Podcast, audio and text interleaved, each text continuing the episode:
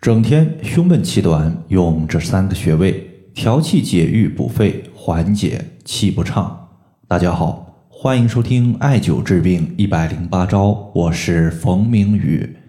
今天的话，咱们重点针对胸闷气短它的一个情况，和大家呢简单的说一说。首先，我们来看一位朋友他在群里面的留言。这位朋友他说，今年呢他自己五十九岁了，经常感觉自己呼吸气不够用。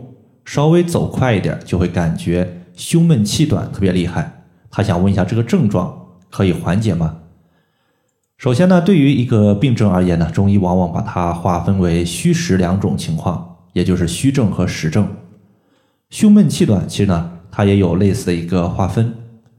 比如说虚症，虚症我们可以理解为气的供给量不足，我们称之为气虚。它一般呢会表现为人体在活动的时候，比如说走路比较快的时候、慢跑的时候，气的供给量不够。这种情况我们一般是从心肺来调，因为中医经常说肺主气司呼吸，我们的呼吸呢它是归肺所管辖的，肺的功能越强，我们呼吸呢就越强健有力。而中医也经常说心主血脉，这里的。血脉我们可以拆分理解为心主血和心主脉。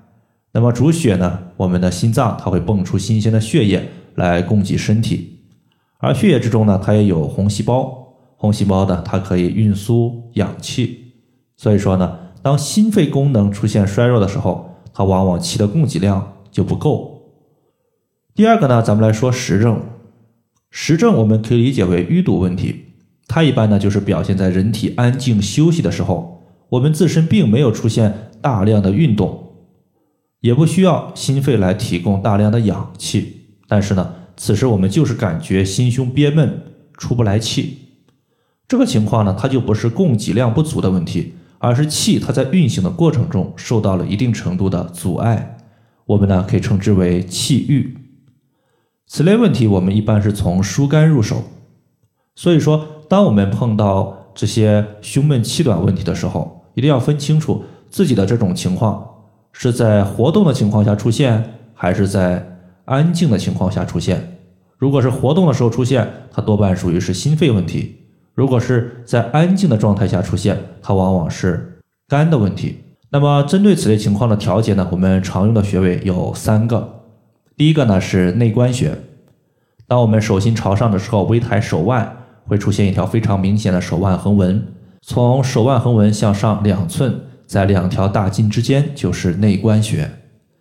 这个穴位呢，它是心包经上的一个穴位，是心包经的络穴，归属于心包经，同时呢联络于三焦经。心包我们都知道它是带心受过的，当外邪侵袭心脏的时候，首先呢它就会被心包阻挡在外面，所以虚症它所导致的气不够用，可以艾灸内关穴。同时，内关穴它还联络于三焦经，三焦它包括上焦心肺、中焦脾胃和下焦肾，基本上呢，它就囊括了人体胸腔、腹腔和五脏六腑之间的间隙。所以呢，你会发现艾灸内关穴，它不单单对于心脏有效果，对于我们身体的五脏六腑、其他脏器，它的一个内脏疾病都是有一定效果的，并且呢。用内关穴，它不需要辩证虚实问题。无论你的胸闷，它属于是实症和虚症，都可以使用。第二个穴位呢，咱们要说的是膻中穴，它在人体两乳头连线的二分之一处。这个穴位呢，它是人体八会穴之一的气会。凡是和气相关的问题，你艾灸膻中穴，那么肯定是对的。气不足可以用，那么气瘀、气滞所导致的呼吸不畅，同样可以。最后一个穴位呢，咱们要说的就是太冲穴。我们呢顺着第一脚趾和第二脚趾的脚趾缝向上推，推到两个骨头夹角前方推不动了，那么在它推不动的地方就是我们的太冲穴的所在。而太冲穴呢，它作为肝经的原穴，作用非常的明显，也非常的突出，就是疏肝解郁。重点呢，它就是调节在没有大量运动的情况下心胸憋闷的问题。